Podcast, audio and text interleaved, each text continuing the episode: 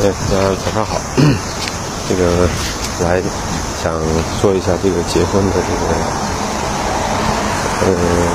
我们那会儿不是我们那会儿，我小时候那会儿，人们结婚的普遍都比较早。呃，那会儿那个高中的上学高上高中的也很少啊，就是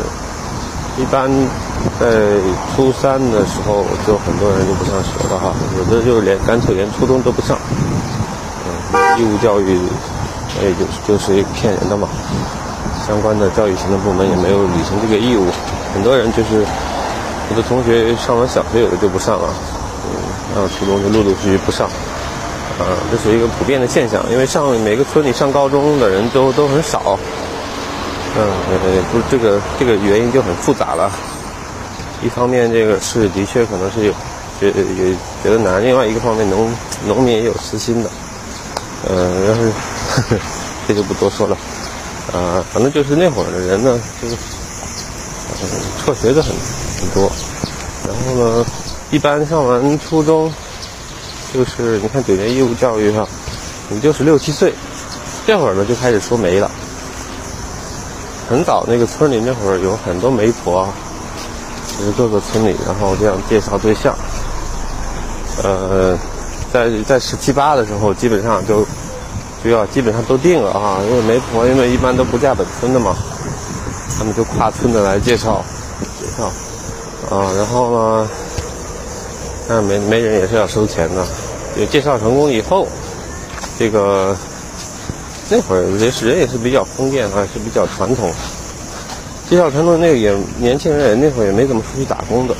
基本上在家里就在家里干农活又，呃，然后。端午节呀，什么节呀，中秋节呀，这个男方呢就会去女方家带着带点礼品去看一看，反正逢年过节的这种联系就有。然后，但是平时的话，比如说私下见面，啊，这种事儿就很少，还是略为保守哈那会儿。然后呢，就一般等到这个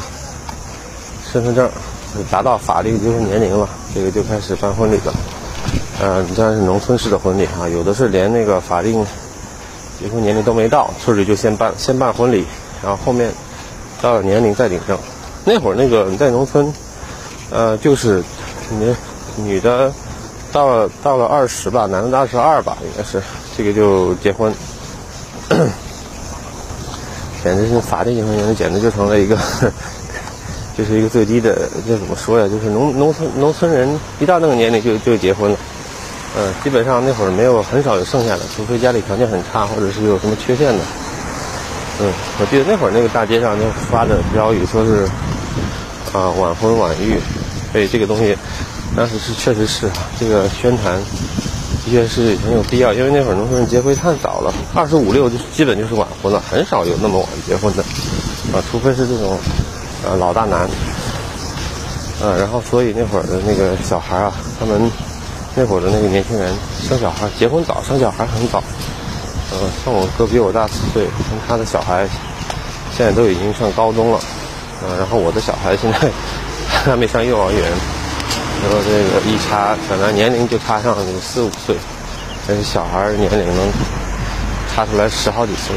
哎，这不过结婚早也是结婚早也是有好处的吧？这个。小孩子和父母的这个年年龄间隔小，然后能帮家里干活，然后小孩子需要人帮忙的时候，这个父亲、父亲母亲也都年轻力壮的时候，年轻力盛，呃，这个也是好处，也是显而易见的。嗯，像生，即使是说生孙子的时候，老人也还也还有有精力可以看。你像我们这个，这肯定不行了。啊，现在。哎，现在这个我父母都没法用，孩子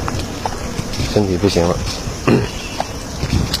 啊，就是那会儿结婚的一个年龄那个东西，村里一般很少有晚婚晚育。啊，有的话，孩子小，然后就是觉得你跟家长还家长在家长里面都有点好像有点格格不入一样。所以那会儿就有一个神奇的现象，就是那个哥哥哥哥姐姐是同学。哥哥姐姐是同学，那个弟弟妹妹也就是同学，